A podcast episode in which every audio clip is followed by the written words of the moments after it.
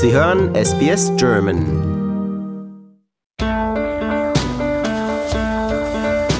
Herzlich willkommen zum Podcast Abenteuer lesen.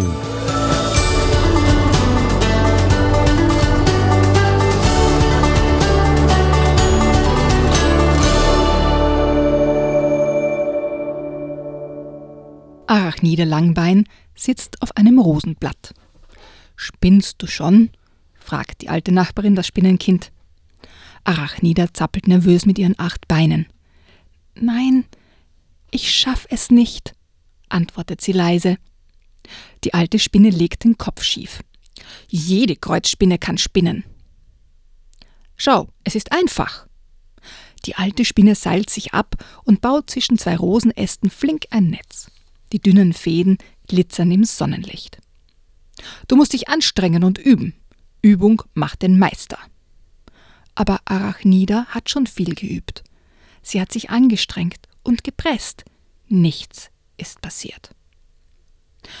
Bei mir geht es nur, wenn ich aufgeregt bin, hat ihr ein anderes Spinnenkind verraten. Darum hat sich Arachnida von einer Sonnenblume in die Tiefe gestürzt aber aus ihren Spinnendrüsen schoss kein Rettungsfaden. Beim Aufprall hat sich Arachnida Langbein alle acht Füße verstaucht und ist tagelang gehumpelt. Traurig krabbelt Arachnida am Rosenstrauch hinunter. Du musst dich abseilen, Kindchen. Du bist doch keine Ameise. Die alte Spinne klingt ungeduldig. Ich kann eben nicht spinnen, antwortet Arachnida trotzig. Eine Spinne, die nicht spinnen kann, kichert eine vorbeieilende Ameise. Das war ein Ausschnitt aus dem Buch Spinnst du schon? von Tine Ziegler und Mele Brink. Uns vorgelesen hat natürlich Eva Murer, wie immer. Hallo Eva. Hallo Adrian. Ich bin Adrian Plitzko und ich sage auch Hallo da draußen. Sie hören den Podcast Abenteuer lesen. Herzlich willkommen dazu. Wir stellen hier spannende und lehrreiche Kinderbücher vor. Auch soll es ein Wegweiser sein dafür, wie man Mitlesen ein wahres Abenteuer leben kann und sich manchmal auch Fragen stellen darf, was ist das Leben überhaupt? Wie finde ich mich zurecht? Und wenn Sie sich selber fragen, dann fragt sich vielleicht Ihr Kind dasselbe auch und dann kann man das miteinander diskutieren. Das ist so quasi unser Motto fast schon in, mhm. hier. Ist das so, Eva? Ja, ich habe mir gedacht, heute schauen wir uns Bücher an, wo es darum geht, was ist schon normal? Ja, ich wollte sagen, das ist ja schon normal bei uns, dass wir uns ständig fragen, was ist normal? Genau. Und zu diesem Thema, was ist schon normal, hast du noch zwei weitere Bücher mitgebracht, die ich hier schnell auflisten möchte. Die Waschanlage der Schutzengel von Petra Steckelmann und das dritte Buch Immer kommt mir das Leben dazwischen von Katrin Schrocke. Und das ist ein Satz, der mir auch immer wieder durch den Kopf zischt. Immer kommt mir das Leben dazwischen. Also ist ja hier ein Buch für Pessimisten oder Optimisten?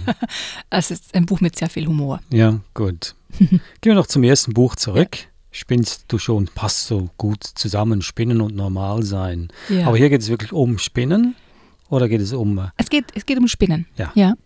Also es gibt diese kleine Spinne und ähm, egal was sie probiert, äh, sie bringt keinen Spinnfaden zustande. Sie kann kein Netz spinnen. Ja, weil ihr kommt auch immer das Leben dazwischen. Ja, offensichtlich. Und dadurch wird sie zum Gespött der ganzen Wiese.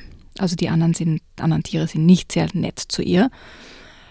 Gott sei Dank hat sie dann einen Einfall und beginnt Spinnfäden aufzusammeln und die zu verweben und zu häkeln und zu stricken und daraus wunderschöne Netze zu machen. Und findet einen Weg, ähm, aus ihrem Nicht-Normal-Sein etwas Wunderschönes zu machen.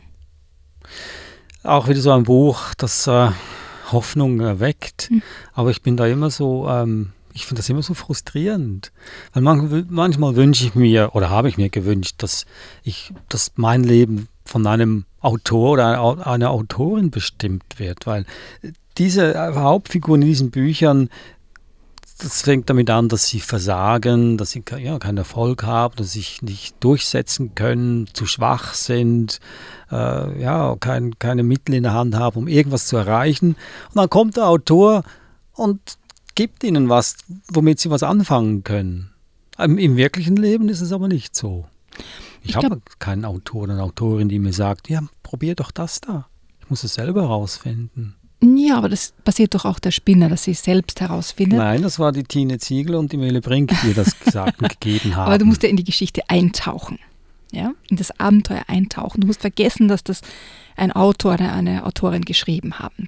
Du bist jetzt die kleine Spinne und die kleine Spinne versucht ganz viele verschiedene Sachen und findet dann etwas, das ihr hilft, in der Welt zu bestehen. Und was meinst du, warum sie das findet? Was ich jetzt bei der Spinne glaube oder generell glaube? Na, bei der Spinne, bei, bei dieser Spinne. Spinne. Weil sie einfach äh, nicht aufgibt. Gut, also das wollte ich von dir hören. Okay, ja. gut. Sollte keine Kritik sein an dem Buch, sondern ich finde es auch ein wichtiger Moment. Äh, es reicht nicht, dass man einfach äh, etwas sieht und dann damit was anfängt, sondern man muss es muss immer wieder versuchen. Man erreicht nichts, ohne hartnäckig zu sein und es immer wieder zu versuchen. Und darum geht es doch hier. Genau. Gut. Puh. Oh, haben wir es geschafft. ja. Sollen wir zum nächsten Buch gehen? Nee, du willst noch mehr darüber erzählen? Nein, nein, das passt schon. Ja, passt das schon? Ja. Ab drei Jahren zu empfehlen? Ja. Auch so das nächste Buch? Nee, das nächste Buch ist dann etwas für ältere mhm. Kinder, ungefähr ab acht Jahren. Die Waschanlage der Schutzengel von Petra Steckelmann. Mhm. Und das ist ein ganz lustiges äh, Buch. Wenn du hörst Waschanlage für Schutzengel, was denkst du dir dabei? Ja, ich denke mir, dass die, weil die Schutzengel ja auch Schwerstarbeit verrichten müssen, da, da sind wir wieder, wieder so eine, so, eine, so eine künstliche Figur da, die dem Mensch weiterhilft, die Drecksarbeit macht für den Versager. Bist uh, aber heute sehr pessimistisch. Gell? Auch sehr, sehr zynisch. Mhm. Okay, also ich stelle mir vor, dass die Schutzengel sich die Hände schmutzig machen müssen, also im, im Sinne von Schwerarbeit leisten, um die Hauptfigur wieder auf den rechten Weg zu bringen und dann sich halt auch hin und wieder mal waschen müssen. Vielleicht auch die Flügel mal nass oder mal dreckig werden. Und da gibt es eine spezielle Waschanlage dafür, weil die Flügel doch sehr empfindlich sind. Gut gedacht, gut ja? gedacht, ja. Ich kenne das Buch überhaupt nicht. Habe ich, hab ich richtig erraten? Du hast richtig geraten. Soll ich ja? sagen, wie es aufhört, die Geschichte? Nein. okay. Es geht um den zehnjährigen Justin. Er und seine Familie mit seiner Schwester leben in einer, ja, etwas braun Umgebung, sage ich jetzt einmal. Und es schaut nicht so rosig aus, weil der Vater hat seine Arbeit verloren und sie wissen eigentlich genau, wie es weitergehen soll. Aber dann kriegen sie einen Brief, dass sie ähm, die Tankstelle und Autowaschanlage ihres Großonkels Anthony geerbt haben. Ja? Keiner kann sich wirklich was darunter vorstellen, weil diese Tankstelle und Autowaschanlage liegt mitten im Naturschutzgebiet, wo keine Autos fahren dürfen.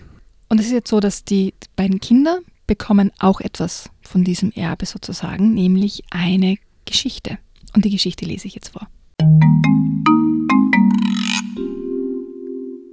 Einst waren es sieben Engel. Es gab eine Zeit, in der durchflogen sie die Wolken nicht, da saßen sie auf ihnen. Es gab eine Zeit, in der die Menschen den Sonnenaufgang betrachteten, die Sterne am Himmelszelt zählten und dem Plätschern der Bäche lauschten. Zu jener Zeit waren die Tage der Engel noch voller Muße, und sie hatten ausgiebig Zeit, auf den Wolken sitzend über das Himmelszelt zu ziehen und sich der Federpflege hinzugeben.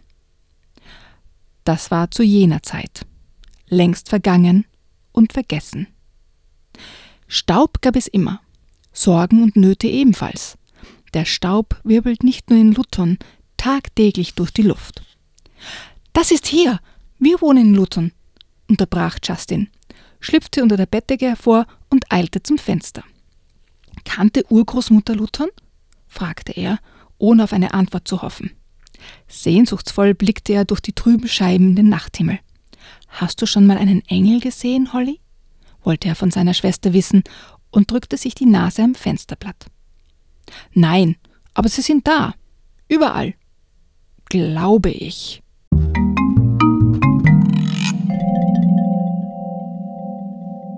Die Waschanlage der Schutzengel von Petra Steckelmann. Und was ist jetzt da normal oder nicht normal? Naja, also sie ziehen dann um ähm, in den Süden Englands an die Küste, um eben diese Waschanlage und, und Tankstelle zu übernehmen. Und da machen sie eine ganz interessante Entdeckung. Sie kommen hin und es schaut alles ein bisschen ja, heruntergekommen aus. Es gibt nichts zu essen dort. Also es ist alles ein bisschen ja, abgewirtschaftet. Und als sie das Tor zur Waschanlage öffnen, finden sie ähm, diese Kisten voll mit Münzen. Sie wundern sich, wo die da herkommen, ja, aber freuen sich natürlich, dass sie jetzt auch einkaufen gehen können und sich auch das Essen leisten können, weil es war halt die Sorge, ne? was macht man mit einer Tankstelle im Naturschutzgebiet, kommt ja keiner vorbei, also wovon werden wir leben? Und da freuen sie sich, dass sie zumindest jetzt zum Start einmal Geld gefunden haben. Und komischerweise, immer nach der Nacht, wenn sie in der Früh wieder in die Waschanlage kommen, sind die Kisten wieder gefüllt. Ja. Und der kleine Justin ist natürlich neugierig und vermutet, dass da irgendwas falsch ist, ja, oder irgendwie was Komisches passiert und ertappt einen Engel in der Waschanlage. Was ihn natürlich wahnsinnig freut und, und ganz aufgeregt macht. Und ähm, nur, das ist ein Engel, der nicht so erfahren ist und er kommt zu nahe an die Trocknungsanlage der Waschanlage und dadurch äh, stoppt die Waschanlage und keine Engel können mehr die Federn sauber machen und Du kannst dir vorstellen, was für ein Chaos dann entsteht. Und das Geld kommt von den Schutzengeln. Die bezahlen ja. dafür, dass sie sich waschen da. Genau. Ja, so eine Waschanlage würde ich auch betreiben. Wäre toll. ja. An der Südküste Englands kann ich mir Schlimmeres vorstellen. Ja. Nun mhm. habe ich dich gefragt, warum du dieses Buch deinem Kind zum Lesen geben würdest. Mhm. Weil es eine, eine ganz humorvolle und liebevolle, nicht normale Geschichte ist. Also ich kenne bis jetzt keine keinen Plot in, in irgendeinem anderen Kinderbuch, wo es um Engel geht, die in eine Waschanlage müssen, um die ja. Federn sauber zu kriegen. Also es ist einfach kein, was ein, ist einfach eine sehr außergewöhnliche Geschichte. Schräg. Ja. Und schräg ist auch immer humorvoll. Natürlich lesen das Kinder gern. Also humorvolle Bücher kommen immer gut an beim Kind. Ja. Äh, auch für ältere Kinder gibt es humorvolle Bücher oder schräge Bücher. Gehen wir noch zum nächsten über. Ja. Ab zwölf Jahren zu empfehlen, immer kommt mir das Leben dazwischen. Etwas, das ich mir auch immer sage. Worum geht es denn in diesem Buch? Also es geht um den Karl, ich würde sagen so ein typischer Teenager, der mit seinem Schicksal hadert, ähm, furchtbar gescheite Eltern hat ähm, und ihm erscheint sein Opa im Traum und sagt ihm, er soll ein YouTube-Star werden. Er findet die Idee natürlich super cool, aber das Problem ist, es kommt ihm immer das Leben dazwischen und hindert ihn daran, ein YouTube-Star zu werden.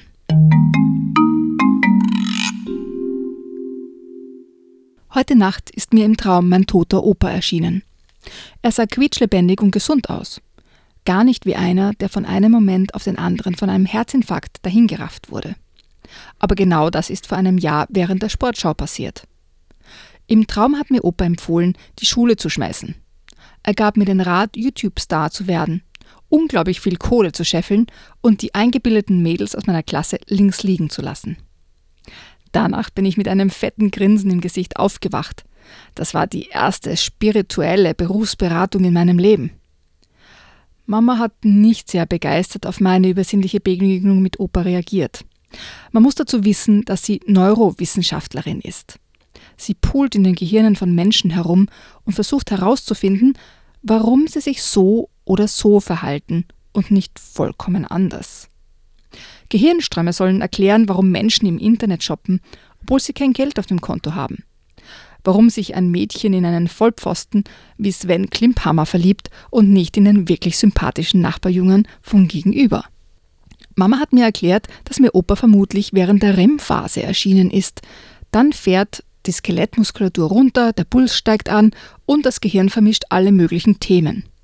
Mama hat mir also sehr vorsichtig verklickert, dass es nur eine Erinnerung an Opa war, auf keinen Fall er selber.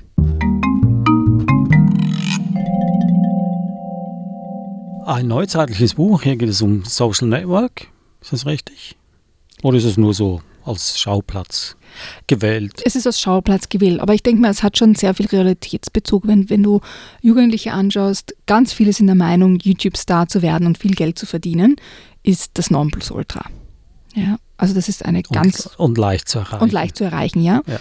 Ob jetzt Instagram oder YouTube, das ist ja austauschbar, aber es gibt ganz viele Jugendliche, die das auch wirklich glauben. Also ich treffe in den Schulen ganz viele Jugendliche, die felsenfest davon überzeugt sind, dass sie mit Instagram und YouTube ähm, in einem Jahr zum Star werden und, und Millionen verdienen werden. Das darf man aber der heutigen Generation nicht übel nehmen, trotz allem, weil wir hatten diese Wünsche und Träume ja auch, als wir Jugendliche waren. Nur war der Unterschied vielleicht, dass wir wussten, wir muss, müssen etwas dazu beitragen. Also äh, einer wollte ganz ein berühmter Arzt werden, die andere ein ganz berühmtes Supermodel oder berühmter Schauspieler. Das hatten wir ja auch, diese Träume. Ja, ich, ich glaube, der Unterschied ist, dass uns vielleicht ein bisschen mehr klar war, dass man dafür auch etwas tun muss, dass man lernen muss oder hart arbeiten oder. Das war uns nicht unbedingt klar, sondern es gab nichts anderes, als dass man nur durch Arbeit etwas erreicht. Ja, 40, ja 50, möglicherweise. Also ja. ich glaube, dass es mehr im Bewusstsein war. Und als dann diese, hier heißt es Australian Got Talent und so weiter, diese ganzen Shows angefangen X haben. X-Factor, Australian genau. Model. Und da hat es ja auch andere hm. gegeben. Ähm, ich glaube, da ist dann die Idee aufgekommen, man geht einfach auf die Bühne und wird ein Superstar. Big Brother war so das erste eigentlich. Das da stimmt. wurde man ja, ja, dann zum Super. Man wurde wirklich zum Superstar. Mhm. Nicht alle, aber einer von zwölf. Und ich glaube, da hat es dann begonnen, so diese, diese Idee, man muss nicht viel dafür tun. Man ist einfach großartig, so wie man ist und wird ein Superstar. Paris Hilton ist ein anderes Mhm. Beispiel. Mhm. Mit nichts tun, erfolgreich werden. Gut, das mal beiseite. Da hilft vielleicht das Buch, äh, diese Illusion etwas zu zerhacken. Aber was mir besonders aufgefallen ist, äh, die Passage, die du vorgelesen hattest, er hatte ja, er war davon überzeugt, dass er seinen Großvater im Traum gesehen hat. Also für ihn war das Realität und seine Mutter erklärte, es war nur Hirnströme. Äh, Das finde ich dann fast ernüchternd. Sehr ernüchternd. Ja, Deswegen kommt ihm ja immer das Leben dazwischen. ja. Die Realität verhindert sozusagen sein, seine Selbstverwirklichung. Mhm. Und ist es wirklich so, dass die Mutter hat da recht, dass es Hirnströme waren nur? Also wir kriegen da nicht noch mehr Momente von seiner Sicht aus, in denen er davon überzeugt ist, dass es wirklich so ist, wie er das sieht. Er ist ja davon überzeugt. Aber er bleibt auch überzeugt. Oh, gut. Ähm, ich lese dir noch ein Beispiel vor. Gerne. Also, ihr beide müsst jetzt sehr stark sein. Meine Eltern sahen verwirrt von ihren Büchern auf. Es passierte nicht so oft, dass ich im Wohnzimmer offizielle Ansagen machte. Seid ihr bereit? fragte ich. Meine Ankündigung könnte euch ein wenig schockieren. Mama räusperte sich. Karl, sagte sie, egal was es auch ist, du bist unser Sohn und wirst es auch immer bleiben. Hast du dich etwa in einen Mitschüler verliebt? Wenn du homosexuell bist, ist das völlig in Ordnung. Es könnte aber auch nur eine Phase sein. Weißt du, in der Pubertät probiert man sich aus und alles ist möglich. Mein Vater nickte unsicher. Es gibt eine Fliege, die Drosphaea. Ab einer Temperatur von 30 Grad wird sie schlagartig homosexuell. Es tut nichts zur Sache, aber daran musste ich gerade denken. Meine Mutter sah meinen Vater entgeistert an. Ich sah meine Mutter entgeistert an. Ich habe mich nicht in einen Mitschüler verliebt, sagte ich, und ich bin auch keine Fliege. Zufällig bin ich völlig durchschnittlich und heterosexuell, aber ich habe beschlossen, meinen Namen zu ändern. Ich habe euch da schon mal ein Formular aus dem Einwohnermeldeamt ausgedruckt. Es gibt die Möglichkeit, offiziell einen Künstlernamen zu beantragen. Meine Eltern schwiegen. Eine dicke Fliege summte träge durch die Luft. Ich fragte mich, ob es im Zimmer wärmer als 30 Grad war. Das kannst du dir abschminken, sagte meine Mutter und las unbeeindruckt in ihrem Fachbuch weiter. Wieso brauchst du einen Künstlernamen? brummte mein Vater. Mama und ich haben damals lange über deinen Namen gegrübelt. Wir haben dich nach Karl Ziegler, dem Nobelpreisträger, benannt. Er hat eine beeindruckende Biografie und herausragende Ergebnisse auf dem Gebiet der Hochpolymere vorzuweisen. Oh mein Gott. Es wurde immer schlimmer. Ich trug also den Namen eines Nobelpreisträgers. Ich hatte noch nie von Karl Ziegler gehört, und das, wofür er ausgezeichnet worden war, hatte ich sofort wieder vergessen. Schön und gut, sagte ich, aber in meiner Generation kennt kein Mensch Karl Ziegler. Wahrscheinlich kennt ihn auch in eurer Generation niemand. Ich will zukünftig Karl Kardashian heißen. Meine Mutter sah wieder von ihrem Buch hoch. Kardashian? sagte sie. Was ist das für ein bescheuerter Name? So heißt doch kein Mensch. Kannst du dir nicht wenigstens einen klangvollen Namen aussuchen? Zumindest ist es eine Alliteration, sagte mein Vater. Das heißt, ihr unterschreibt mir einen Antrag auf Namensänderung nicht? fragte ich trotzig. Genial geschlussfolgert, sagte meine Mutter. Die Fliege setzte sich aufs Fensterbrett und ich schlurfte deprimiert zurück in mein Zimmer.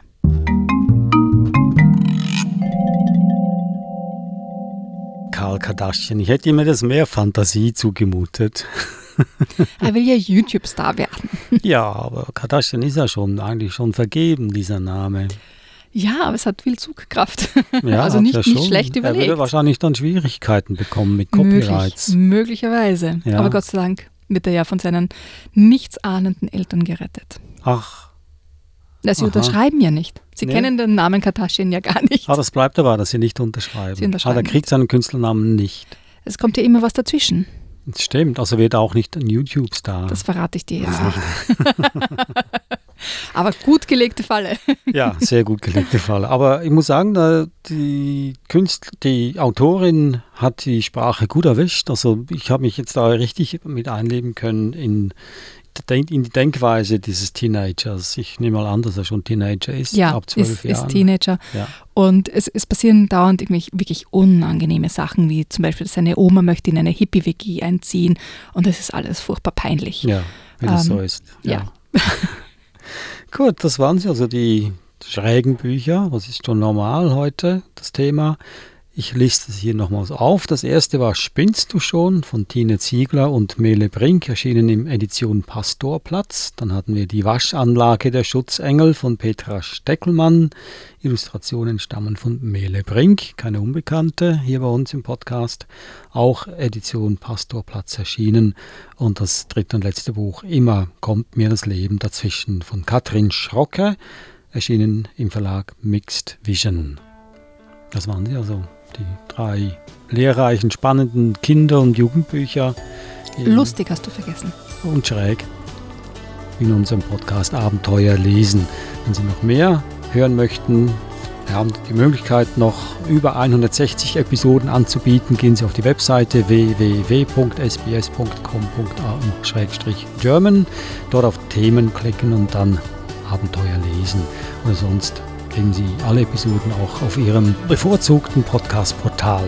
Sagen Sie es weiter, dass es uns gibt oder hinterlassen Sie einen Kommentar, das hilft auch, andere darauf aufmerksam zu machen.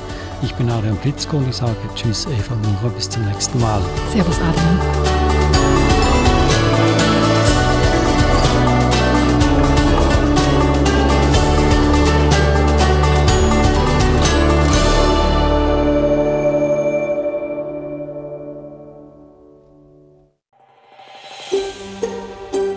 Lust auf weitere Interviews und Geschichten? Uns gibt's auf allen großen Podcast-Plattformen wie Apple, Google und Spotify.